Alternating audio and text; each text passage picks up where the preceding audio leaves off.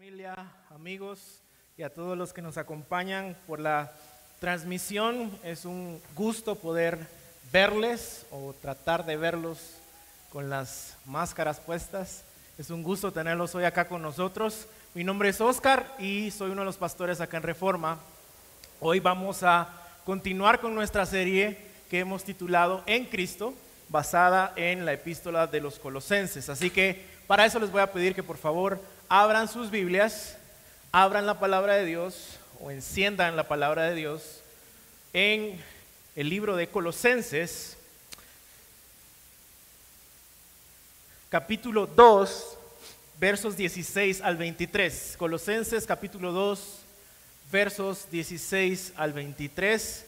Ahí es donde vamos a estar anclados el día de hoy a la palabra. Colosenses capítulo 2, versos 16 al 23. Y cuando lo tengan, como siempre lo hacemos, les vamos a pedir que se pongan de pie para la lectura de la palabra del Señor. En esta ocasión eh, voy a estar leyendo de la traducción NTV, generalmente lo hacemos de la NBLA. Hoy, si tienen la opción, pueden ponerla ahí en sus dispositivos con la NTV. Así que dice la palabra del Señor. Por lo tanto, no permitan que nadie los condene por lo que comen o beben, o porque no celebran ciertos días santos ni ceremonias por luna nueva, ni los días de descanso. Pues esas reglas son solo sombras de la realidad que vendrá, y Cristo mismo es esa realidad. No dejen que los condene ninguno de aquellos que insisten en una religiosa abnegación o en el culto a los ángeles, al afirmar que han tenido visiones sobre estas cosas.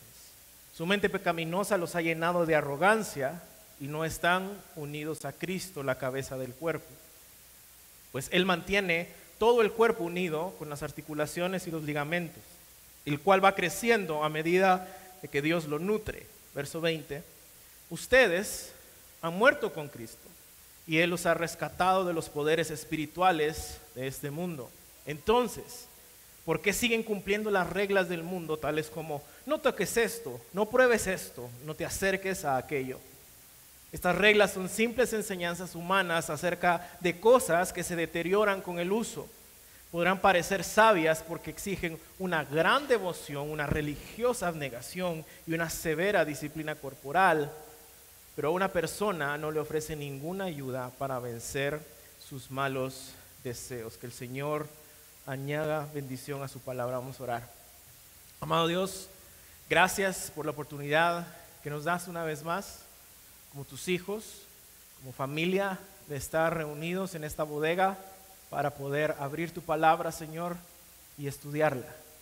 Y como siempre te pedimos, mi Dios, que ella pueda examinarnos, que ella pueda santificarnos y que la podamos poner en práctica y dar mucho fruto. Permíteme a mí, Señor, exponerla fielmente. Cierra mi boca a pensamientos humanos y te pido, mi Dios, que tu pueblo sea bendecido al escuchar y escudriñar tu palabra. En Jesús, por sus méritos, oramos. Amén y amén. Pueden sentarse. En la vida cristiana podemos encontrar muchas cosas que pueden dañar nuestra santificación, nuestro crecimiento espiritual. Hay muchas cosas que pueden incluso detenerlo o hacernos retroceder en el camino que llevamos en Cristo Jesús. Pero no existe nada más destructivo en la vida espiritual del creyente que las falsas enseñanzas o las herejías. Alguien dijo una vez que no hay nada más destructivo y venenoso que una mentira con una onza de verdad. Y lo destructivo y venenoso de las falsas enseñanzas y de las herejías, en el caso de la iglesia de Colosas, es que todas estas pueden ser identificadas como enseñanzas que demeritan la persona y la obra de Jesucristo. Pablo empieza a advertirles acerca de estos falsos maestros que venían con estas falsas enseñanzas en el capítulo 2 y al inicio del capítulo les pide que se arraiguen profundamente en Cristo. Y luego les dice, no dejen que nadie los engañe con filosofías engañosas. Eh, la esencia de la herejía de Colosas, como muchos teólogos la han llamado, era que la suficiencia, perdón, que Cristo no era suficiente para salvar, para satisfacer o santificar la vida del creyente. Estos falsos maestros estaban engañando a la iglesia y enseñando que para poder ser salvo, para poder crecer en nuestra espiritualidad o para satisfacer los deseos de nuestro corazón, los creyentes necesitaban a algo más que Cristo para poder hacerlo. Y en el capítulo de hoy, en el texto de hoy, vemos que Pablo menciona tres de estas falsas enseñanzas, falsas doctrinas o herejías, así que las vamos a ver una por una.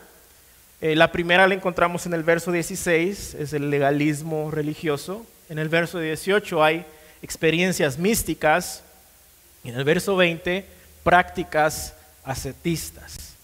Pero antes de entrar al texto, es mi oración que durante este sermón, al salir de aquí, en la semana y en el resto de nuestra vida, el Espíritu Santo pueda poner y recordar siempre esta idea en tu corazón. Cristo es suficiente para salvar, santificar y satisfacer nuestra vida. Lo voy a repetir.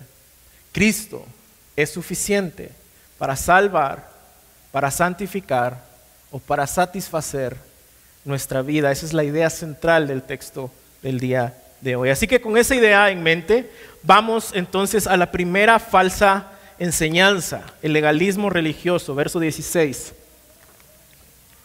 Empieza el texto diciendo, por lo tanto, y ese por lo tanto siempre es importante. Siempre nos da la idea de que tenemos que ponerle atención a lo que acabamos de leer o a la sección del texto que está antes de lo que vamos a leer. Y Pablo, en los versos anteriores, afirma cosas como que Cristo borró la obligatoriedad de la ley en la cruz, la clavó en la cruz. Cosas como que estamos circuncidados en Él y no necesitamos una circuncisión física y que Él es suficiente entonces para poder salvarnos y santificarnos. Por lo tanto, o debido a esa verdad, entonces sigue Pablo diciendo, no permitan que nadie los condene.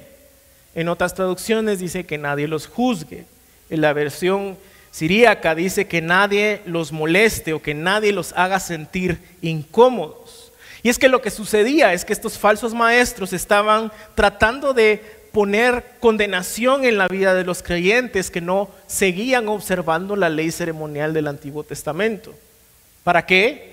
Para poder salvarse, para poder crecer espiritualmente o para sentirse satisfechos.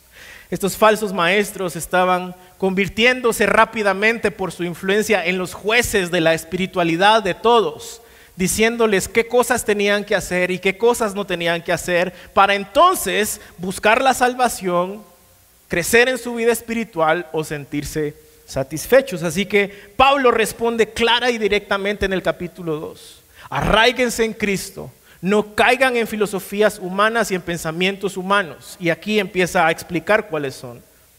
Que nadie los condene respecto a su espiritualidad. Y Pablo después en el verso 16 detalla que era lo que estos maestros estaban promoviendo. Por lo tanto, no permitan que nadie los condene por lo que comen o beben o porque no celebran ciertos días santos, ni ceremonias por luna nueva, ni los días de descanso. Y es que el problema es que muchos de nuevo podían o se sentían condenados al no seguir estas indicaciones que daba la ley en el Antiguo Testamento. Y el problema, creo yo, es que al igual que nosotros, hoy en día no entendemos cuál es el propósito de la ley, especialmente la ley ceremonial.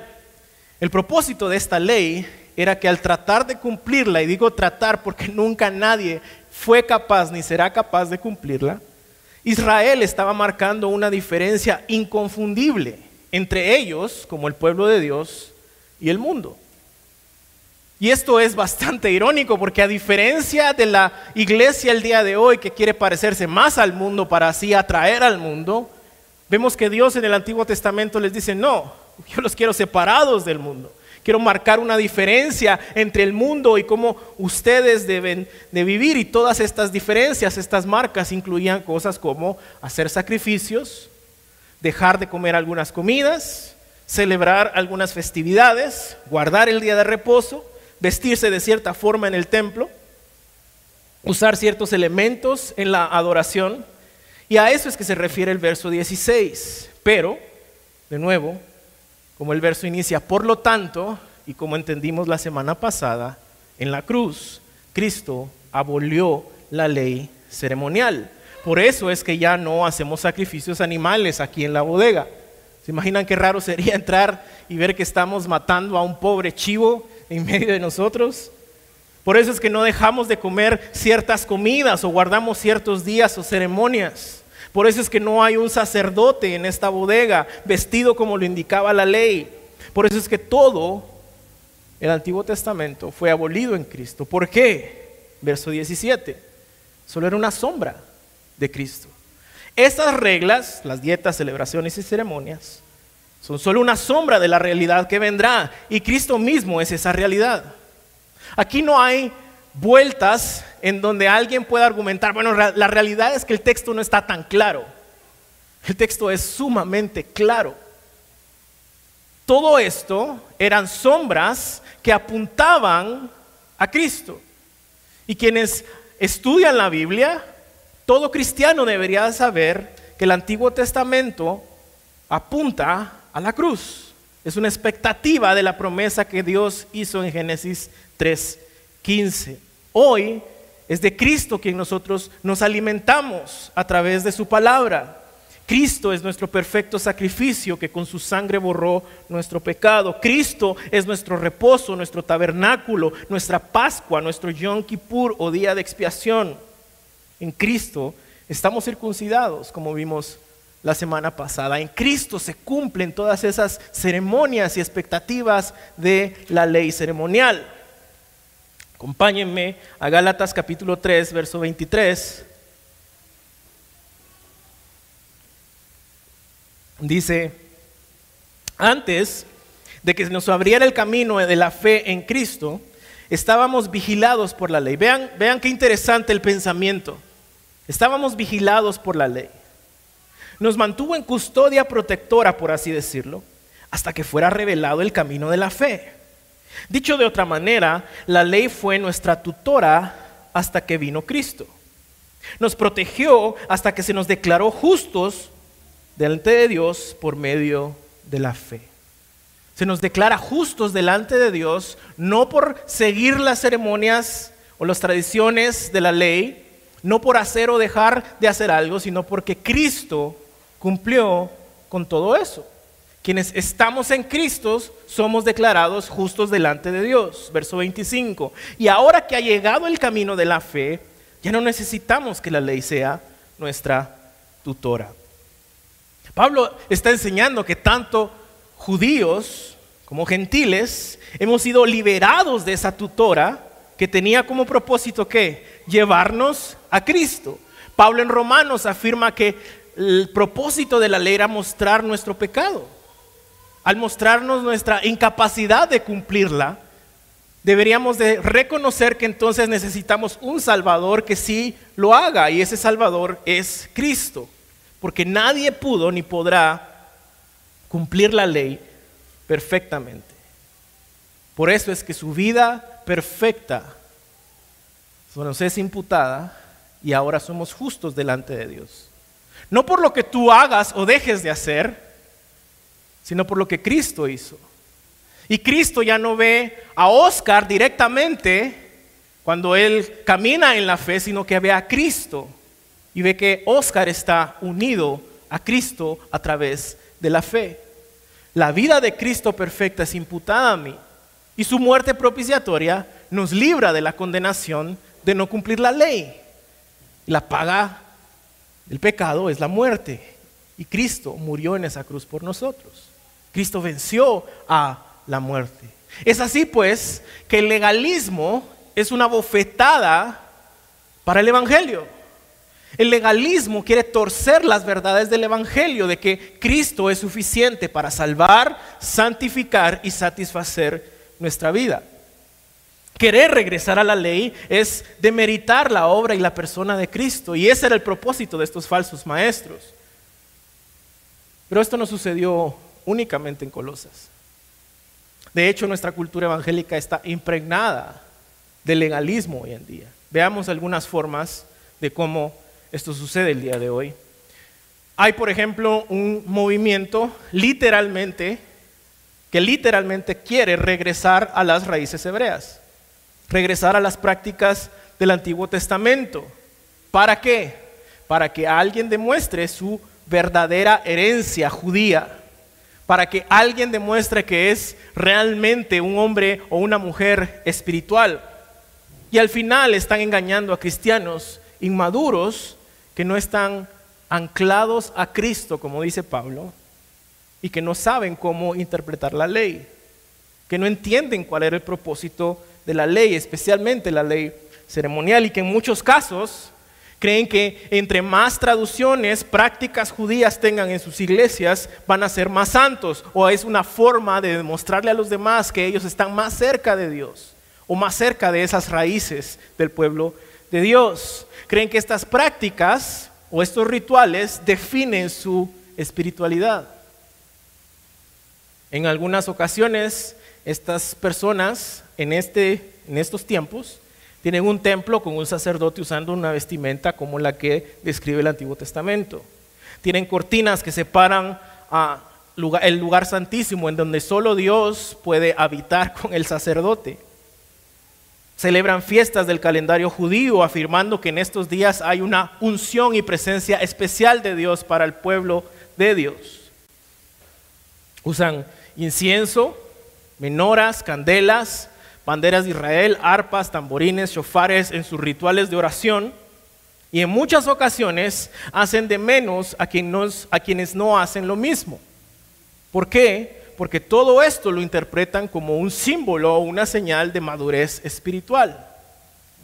Y juzgan a otros y ponen condena a los que no lo hacen. Han perdido por completo el norte acerca de quién es Jesús y qué hizo Jesús de su suficiencia a través de la palabra que nos dejó. Y mientras más se preocupan por cuestiones externas, menos se preocupan por lo interno, por el corazón, por lo eterno, por lo que tiene peso más allá de esta vida.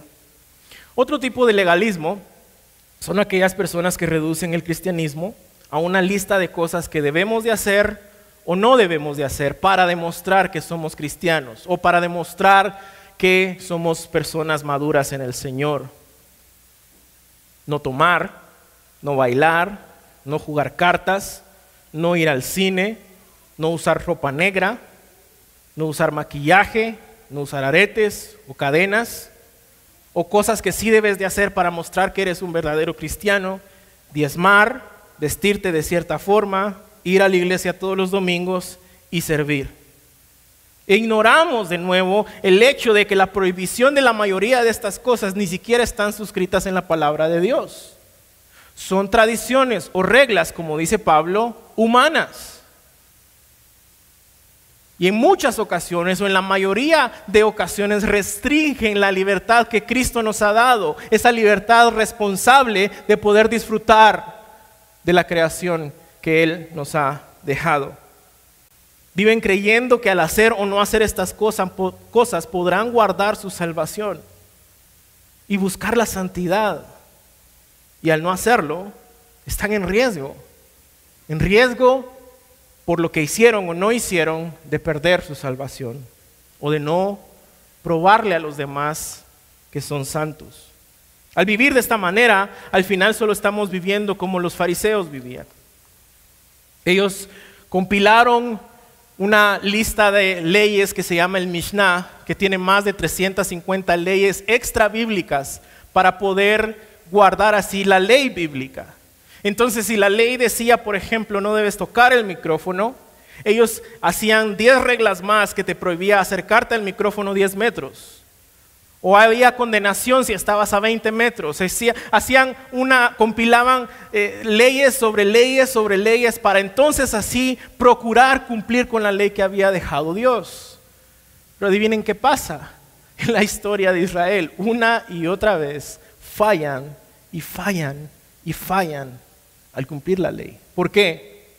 Porque la ley estaba ahí para demostrarles su necesidad de un Salvador. Para mostrarles que la promesa de Génesis 3.15 de un Salvador estaba por venir. Todo esto era una sombra de Cristo. Pero no es así como logramos nuestra salvación o santificación. Nadie puede alcanzar su salvación haciendo o dejando de hacer. Es únicamente a través de la fe en Cristo. Esta fue el ancla de la reforma, las cinco solas. Somos salvos por gracia a través de la fe en Cristo, como lo enseña la palabra, para la gloria de Dios. Cristo es suficiente para salvar, santificar y satisfacer nuestra vida. Repite esta verdad, esta hermosa verdad, cada vez que estés tentado a querer ganar el favor de Dios, haciendo o dejando de hacer algo. Cristo es suficiente, Cristo ya lo hizo, en Cristo nosotros podemos alcanzar salvación, santificación y satisfacción. Jesús mismo dijo acerca de los fariseos, ustedes enseñan tradiciones humanas como si fueran la palabra de Dios. Agregan reglas humanas a la palabra de Dios y las hacen estándares para otros creyentes. ¿Por qué? Y aquí está eh, eh, eh, como que el, juego detrás de todo este movimiento de, de legalismo. Porque el temor es una herramienta excelente para poder dominar a otros, manipular a otros. Y es a través del temor del legalismo que nosotros, entre comillas, nos portamos bien. Mi, mamá, mi abuelita, siempre decía, hijo, ¿y si el Señor viene hoy? Y era un temor feo, funcionaba, pues claro, tal vez dejaba de hacer las cosas que estaba haciendo, pero no era por amor a Cristo. No era en respuesta a su sacrificio, a su gracia, era por temor, porque yo no me quería ir al infierno. El temor es eh, la gasolina de esta falsa enseñanza, es la gasolina del legalismo. Piensen cómo es de sutil esto en nuestras familias. Es a través del temor que tratamos de manejar a nuestros hijos. Y yo caigo en esto a cada rato y tengo que pedir perdón y regresar a la cruz. Si te portas bien, ¿qué pasa en Navidad? Hay regalos. La ley. Pero si te portas mal, si dejas retrasadas, no hay regalos. Es decir, que mi amor por ti se define por lo que tú estás haciendo y no a través de la enseñanza del Evangelio y de la gracia de Dios que dice, te amo y porque te amo te voy a dar regalos. Y si te portaste mal, necesitamos arrepentirnos y buscar a Cristo. ¿Ven lo sutil de cómo manejamos el temor? Si haces esto, te voy a dejar de dar lo otro. Temor, ley. No, porque hiciste esto, necesito hablar contigo y que regresemos al Evangelio y entender, mis hijos, Alex, Sophie, ¿por qué lo estás haciendo? ¿Qué estás buscando? Eso solo lo puedes encontrar en Jesús. Pero es tan fácil, ¿no? Se nos hace fácil decir, bueno, pues esto funciona y sigámoslo haciendo. Tradiciones humanas. En la iglesia, ¿qué es más fácil? Motivar a la gente a que se involucre, a que sirva en respuesta a lo que Cristo ha hecho por ellos, o decir, a través del temor, que si usted no está sirviendo, mejor busque otra iglesia. Otra vez es legalismo, es la ley. Y es el temor a esta ley, a fallar esta ley, la que va guiando nuestros pasos como cristianos. Pero al final Pablo está diciendo, Cristo es suficiente para salvar, santificar y satisfacer nuestra vida. Esto es tan común en nuestra cultura que creemos que es así como funciona, así ha funcionado siempre. Y como dijo alguien una vez, si repetimos algo millones de veces, aunque sea falso, lo vamos a tomar como algo verdadero. Y en tercer lugar, hay otro tipo de legalismo fariseico, y son aquellos que les gusta acumular conocimiento, pero viven sin transformación alguna en su corazón. El conocimiento es bueno, claro que sí, Pero si ese conocimiento no te guía a arrepentirte, a vivir en santidad, a amar al prójimo, por favor no digas que estás defendiendo el Evangelio. Pasan todo el día condenando a otros por sus errores teológicos, especialmente en las redes sociales, pero siguen revolcándose en la pornografía, engañando a su esposa, acostándose con su novia, robando, mintiendo y hasta viviendo una doble vida. Pero te pueden recitar las confesiones, pero conocen cuáles son, quiénes son los padres de la iglesia, te pueden detectar errores teológicos en tu prédica y ahí están el lunes llamando, de pastor, yo creo que cometiste un error teológico ayer y quisiera explicarte. Ah. Como los fariseos que sabían de memoria la escritura, pero nunca conocieron realmente quién era Jesús como Señor y Salvador. Y que al final el conocimiento no es una evidencia de una fe genuina si este conocimiento no te lleva al arrepentimiento, a una vida de frutos bíblicos y amar al prójimo. El mismo Satanás conocía las escrituras y trató de usarlas para engañar a Jesús. Los demonios reconocieron quién era Jesús. Es así pues que el mero conocimiento sin transformación solo te hace calificar para ser un demonio. Porque no hay transformación en tu vida porque no hay frutos en tu vida. Por eso Pablo les advierte. Al final todos caemos en esto, todos tenemos un legalista dentro de nosotros, pero Pablo les advierte, no dejen que nadie los condene. No dejen que estos falsos maestros pongan cargas en sus hombros que ustedes no pueden llevar y que solo Cristo pudo llevar. No dejen que nadie los condene. No piensen que son cristianos de segunda categoría y que hay cristianos de primera categoría. No sucumban ante este falso evangelio de legalismo. No hagan de menos a la persona y obra de Cristo. Y podríamos hablar de mil cosas más acerca del legalismo, pero creo que entendemos la idea. Un pastor dijo, la razón principal o una de las razones por las que yo creo en la predestinación es porque yo crecí en los noventas. En donde si hubiera sido por elección mía, yo nunca hubiera escogido a Cristo. No se podía ver tele, no se celebraba la Navidad, en cada silla había un demonio, no te podías vestir de cierta manera, no podías traer gorra, tenías que hacer esto, tenías que hacer aquello. Era una prohibición. Ustedes no saben la cantidad de, de cassettes que yo tuve que quemar en fogatas porque eran del diablo. Mis pósters los tuve que quemar también. Era una inversión grande y ya estoy sanando mi corazón yo en vez de... Podríamos hablar mucho de legalismo. Pero Cristo es suficiente para salvar, para santificar y satisfacer tu vida. Nadie puede decirte que tienes que hacer algo para demostrar que eres un verdadero cristiano fuera de los parámetros que la Biblia nos da. Y luego Pablo continúa y advierte sobre las experiencias místicas. Verso 18. No dejen que los condene ninguno de aquellos que insisten en una religión, perdón, en una religiosa abnegación o en el culto a los ángeles. En otras traducciones dice la adoración a ángeles.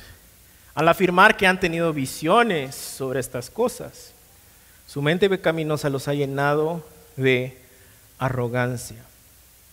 Este, este movimiento de falsos maestros en la iglesia de Colosas había eh, trastornado el verdadero rol que la palabra le da a los ángeles, especialmente en el libro de Hebreos. Estos falsos maestros instaban a los colosenses a dar culto o adoración a los ángeles porque ellos se manifestaban, supuestamente, a través de las revelaciones de estos falsos maestros, a través de las visiones de estos falsos maestros. Ellos entraban en, un trance espiritual ellos veían ángeles que les daban mensajes especiales, ¿sí?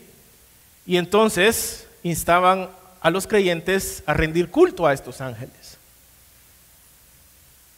Cuando realmente al final no era una obra piadosa, no era un ministerio piadoso.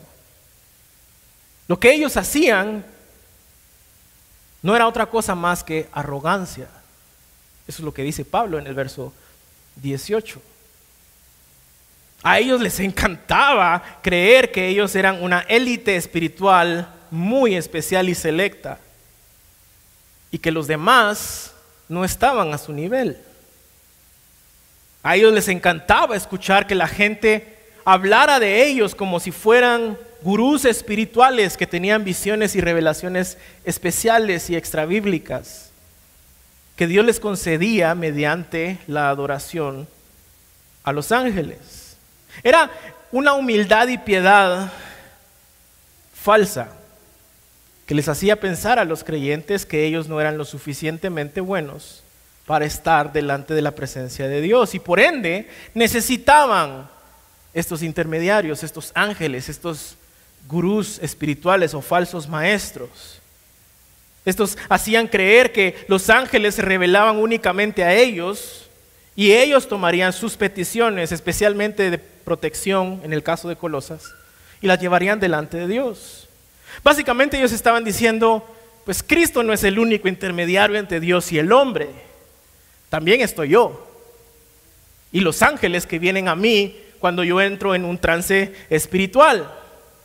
¿Por qué? Porque ustedes no son suficientemente buenos, no son lo suficientemente espirituales como yo. Y eso generaba en algunos adulación hasta esta gente, para esta gente, admiración. Y en muchos casos todo esto terminaba en control, abuso y por supuesto una mentira. Ellos necesitaban un mediador, pero no querían a Cristo, sino a estos falsos maestros, invocando ángeles. Y la verdad es que sí, nadie es suficientemente bueno para acercarse a la presencia de Dios, a menos que hayamos sido salvos por gracia a través de la fe en Cristo Jesús.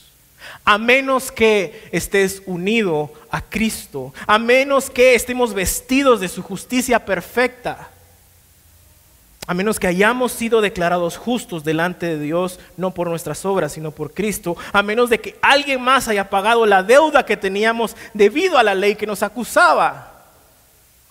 Todo esto significa estar en Cristo, estar unidos a Cristo. Y es por esto que el misticismo y el legalismo son una bofetada al Evangelio. Están menospreciando la obra y la persona de Jesucristo. Si tú crees de nuevo que tú eres demasiado malo como para venir delante de Dios, sí, estás en lo correcto, pero no es un gurú espiritual lo que necesitas para hacerlo. No son revelaciones especiales lo que necesitas para hacerlo. Tú necesitas a Cristo. Estar en Cristo. Porque Cristo es suficiente para salvar, santificar y satisfacer. Y al igual que el legalismo, esto está inmerso en la cultura evangélica el día de hoy. Un ángel me dijo, tuve una visión, tuve un sueño, Dios mismo me dijo, platiqué con Jesús el otro día. Todas las grandes sectas en el mundo empiezan con esa frase. Todas las sectas y movimientos heréticos en el mundo empiezan con alguien que dijo que tuvo una visión, que vio a Dios o que vio a un ángel. Y al igual que con el legalismo, el misticismo sigue haciendo hoy en la iglesia estragos. ¿Por qué? porque lo vemos como una forma espiritual de poder conectarnos con Dios, de poder tener comunión con Dios, de poder ser satisfechos en Dios. Que esto nos va a llevar a ser más espirituales. Y de manera práctica algunas de estas cosas, por ejemplo, es el emocionalismo irracional, que anula por completo la razón y especialmente la instrucción bíblica. Y no estoy en contra de la, de la emoción. Yo soy alguien sumamente emocional. Si la mariposa se cae, yo lloro. Así soy yo. Las emociones no son malas, media vez estén guiadas y regidas por la palabra del Señor.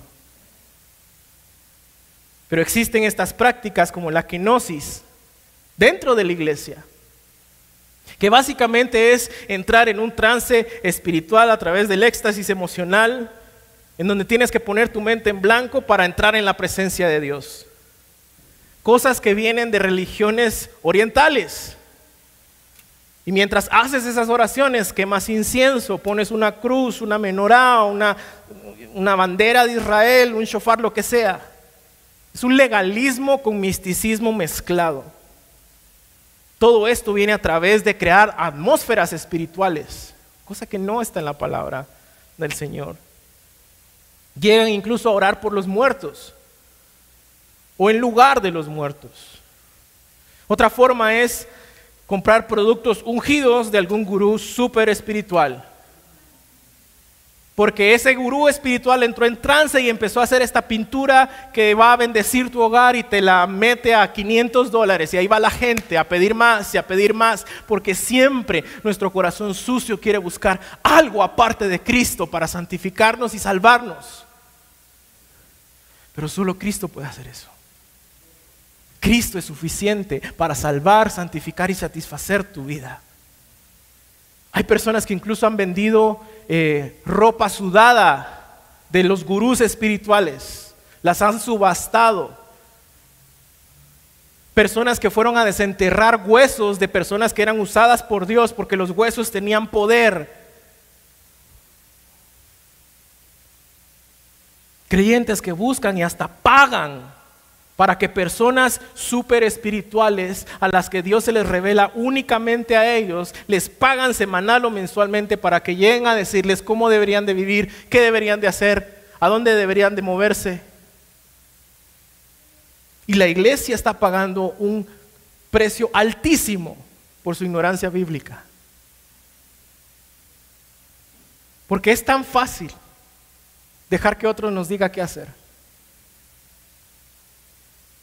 Muchas de las respuestas a por qué crees en la Biblia de los niños hoy en día es pues, porque así me enseñaron, así me dijeron. Esa es la peor respuesta que alguien puede dar.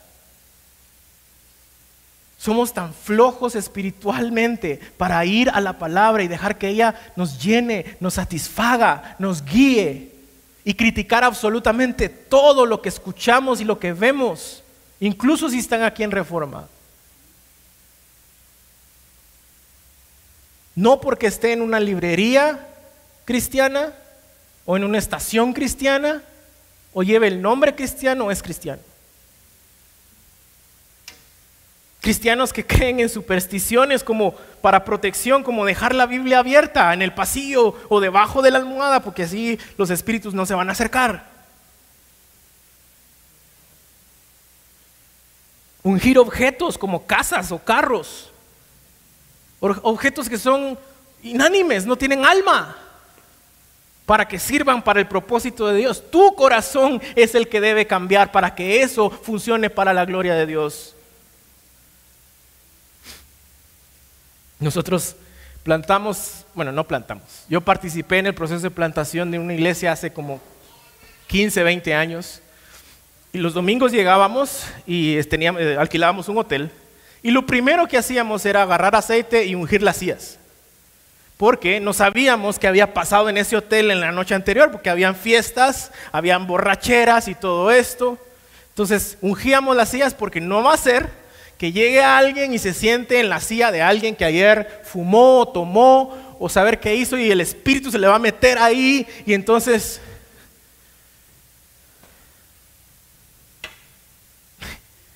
Y, claro, hoy me río, pero lo tomábamos muy en serio.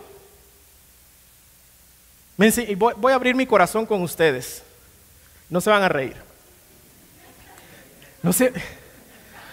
¿Se dan cuenta cómo es su corazón? Lo primero que les digo es no se van a reír, ya se están riendo y no saben por qué. Me enseñaron y me dijeron, si vos querés un carro nuevo, anda a la agencia y como Israel dale siete vueltas. Y ahí va Juan Caballo a darle siete vueltas al carro. Y el vendedor, ¿lo puedo servir? ¿Necesita que le dé información? tranquilo. Todo lo que yo tengo que hacer ya lo hice. O anda a agarrar tierra del lugar que querés para tu casa y la pones en un lugar especial y orás por ella. Y miren, puedo seguir con esto. Tengo historias hasta, hasta para hacer un libro.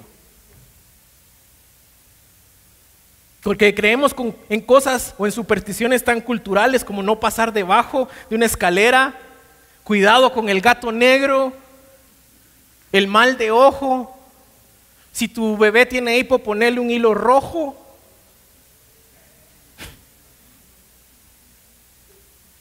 Iglesia, amigos, la, la voluntad de Dios para nuestro crecimiento, para nuestra intimidad, para nuestra comunión con Él está en su palabra.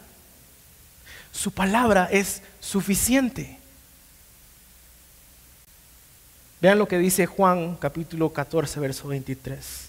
Si alguien me ama, guardará mi palabra y mi Padre lo amará y vendremos a Él y haremos morada en Él. ¿Qué necesitas para estar en comunión con Dios? Su palabra. ¿Qué necesitas para crecer espiritualmente? Su palabra. ¿Qué necesitas para conocer quién es Dios? Su palabra. ¿Qué, necesitas para saber qué ha hecho Dios? Su palabra. ¿Qué necesitas para saber cómo debes vivir tu fe cristiana? Su palabra. Cristo y su palabra son suficientes para la vida del cristiano, para salvación, santificación y satisfacción. Y al final, en el verso 18, en su segunda parte, Pablo explica qué es lo que está realmente en el corazón de esta gente. Segunda parte del verso 18, al afirmar que han tenido visiones sobre estas cosas, su mente pecaminosa los ha llenado de arrogancia. Y es que en realidad esa aparente piedad y espiritualidad de los falsos maestros es solo una máscara para su arrogancia y su orgullo. Están siendo movidas por su carnalidad y deseo de ser alabados y de creer que ellos están por encima de los demás porque tienen un conocimiento único que nadie más puede accesar sino a través de ellos. Cristo dice, no, si estás en mí, tú tienes toda la plenitud. Toda la plenitud de Dios está en Cristo y nosotros estamos unidos a Cristo. Podemos accesar el trono de la gracia de Dios a través de la obra de Cristo. Cristo es suficiente. Pablo le dice, no, ustedes lo que tienen es una mente pecaminosa, llena de arrogancia, pero no solo eso. Vean el verso 19, y no están unidos a Cristo. Tiempo. ¿Cómo así? Si éste se presenta como, no sé, como un profeta, como un ungido, como un apóstol, como alguien que tiene visiones que no es cristiano, que no está unido a Cristo. Recordemos Mateo 7. No te conozco. ¿Cómo no me conoces? Si prediqué, si yo tenía revelaciones, la gente me seguía, planté iglesia, no te conozco. No están unidos a Cristo, la cabeza del cuerpo. Pues Él mantiene todo el cuerpo unido con las articulaciones y los ligamentos, el cual va creciendo a la medida que Dios lo nutre. Dios es la fuente de nutrientes para nuestra vida espiritual, para nuestro cuerpo. No es alguien más fuera de Cristo, fuera del Dios Trino. Pablo apunta al verdadero problema. Ellos están desconectados de Cristo, no tienen nada que ver con Cristo. No están unidos al cuerpo que Dios está nutriendo. Y en sus intentos de querer aparentar verdadera espiritualidad, afirman que tienen estos encuentros místicos profundos cuando en realidad sus vidas están desconectadas de Jesús. Y cuando tu vida o la vida de alguno de estos maestros está desconectada de Cristo, no tienes acceso a Dios. No puedes ser salvo. No puedes ser santo. Como vimos la semana pasada con Justin, no hay una verdadera espiritualidad si no estamos en Cristo.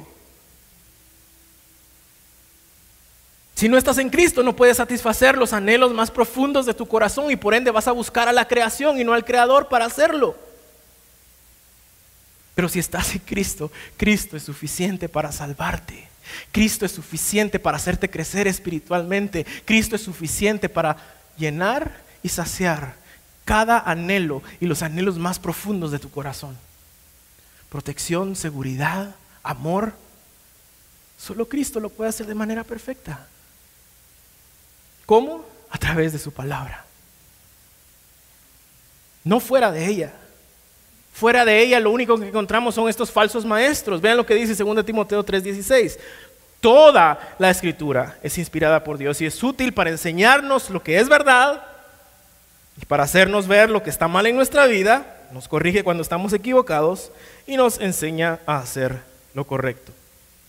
Un verdadero creyente no necesita experiencias místicas fuera de la Biblia o extra bíblicas o prácticas extra bíblicas para saber cómo debe vivir. Lo que necesitamos es la Santa Escritura de Dios.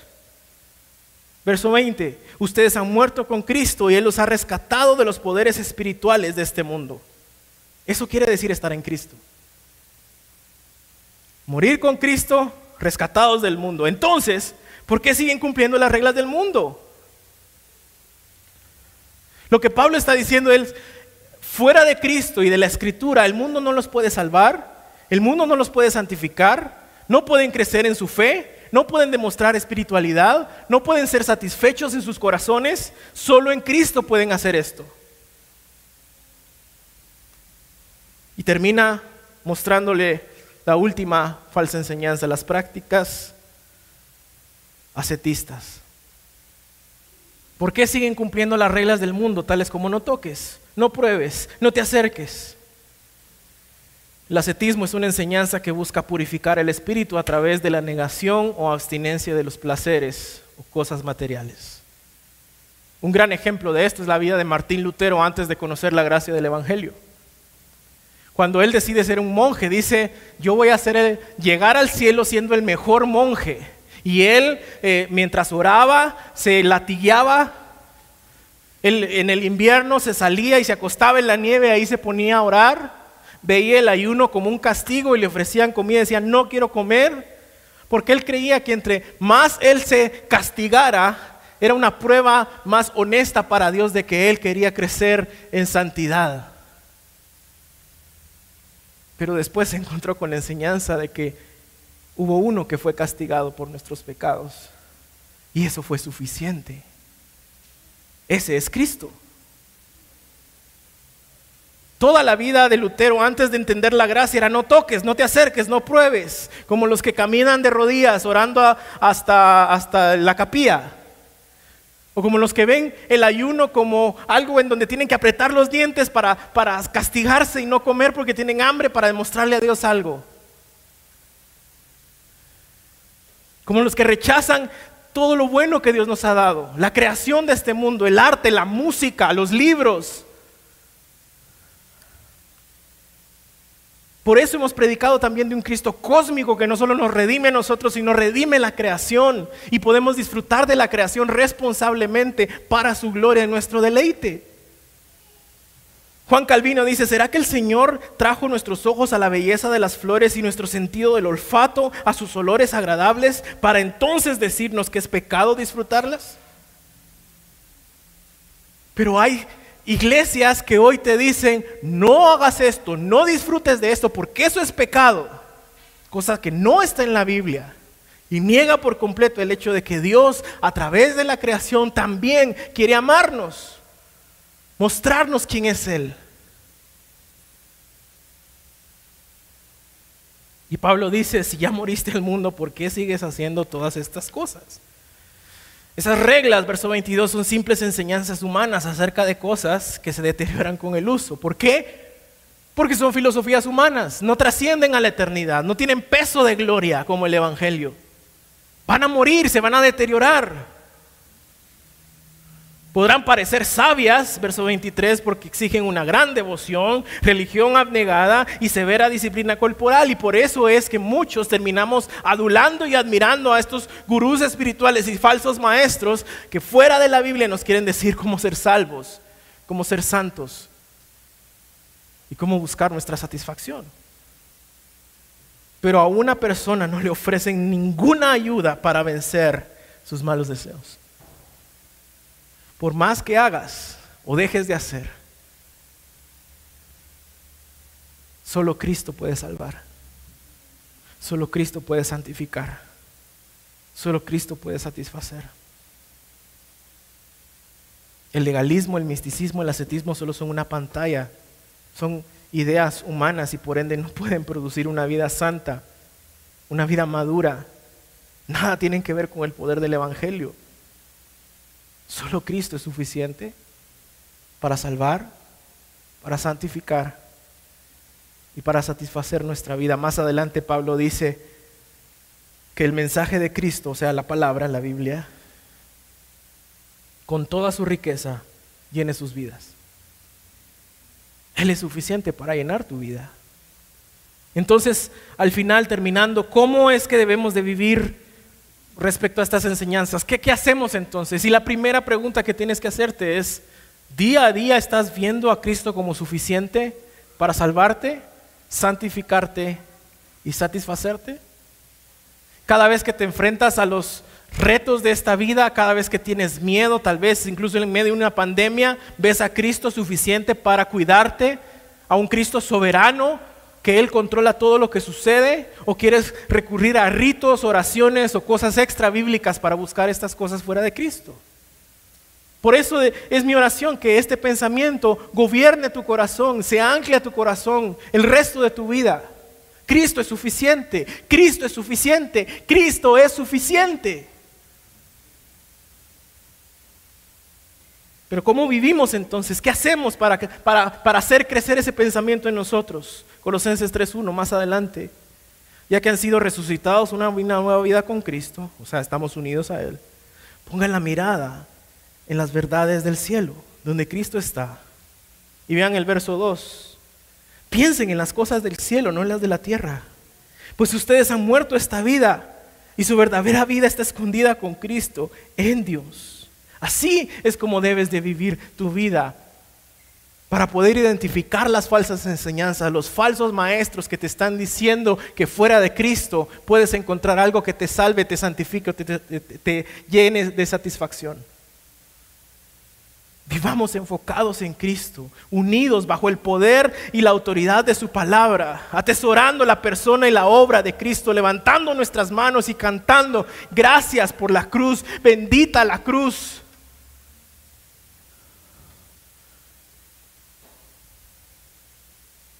Y hoy, mientras celebramos la Santa Cena, quisiera que medites profundamente en esta verdad. Cuando celebramos la Santa Cena como iglesia, lo que hacemos es recordar que estamos unidos a Cristo. Esa es la Santa Cena. Una conmemoración de nuestra unidad con Cristo.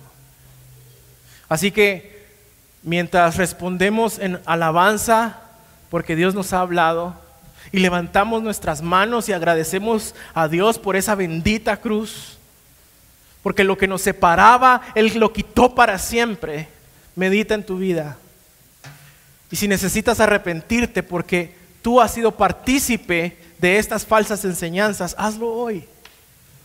Y si necesitas buscar consuelo porque has sido víctima de estas falsas enseñanzas, busca al Señor hoy. Él está aquí en medio de nosotros. Él quiere abrazar tu corazón. Él quiere afirmar esa verdad de que Él es suficiente. Ponte de pie.